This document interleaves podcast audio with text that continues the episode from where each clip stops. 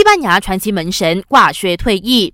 三十九岁的西班牙国家队和皇马功勋门将卡西利亚斯在社交媒体上宣布退役，结束他将近三十年的足球生涯。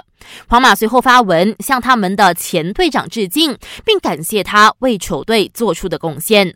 退役前效力普超波尔图的卡西利亚斯，曾在皇马时期率队夺下三次欧冠冠军和五次西甲冠军，并协助西班牙夺得2010年的世界杯冠军。他去年五月曾在训练期间突发心梗，被紧急送院，幸好当时他脱离了生命危险。不过在那之后，他就没有在正式的比赛亮相了。曼城敲定今年夏天第一笔引援。曼城官方宣布，从瓦伦西亚签下二十岁的边锋托里斯，双方签约五年，直到二零二五年。据说托里斯的转会费达两千三百万欧元。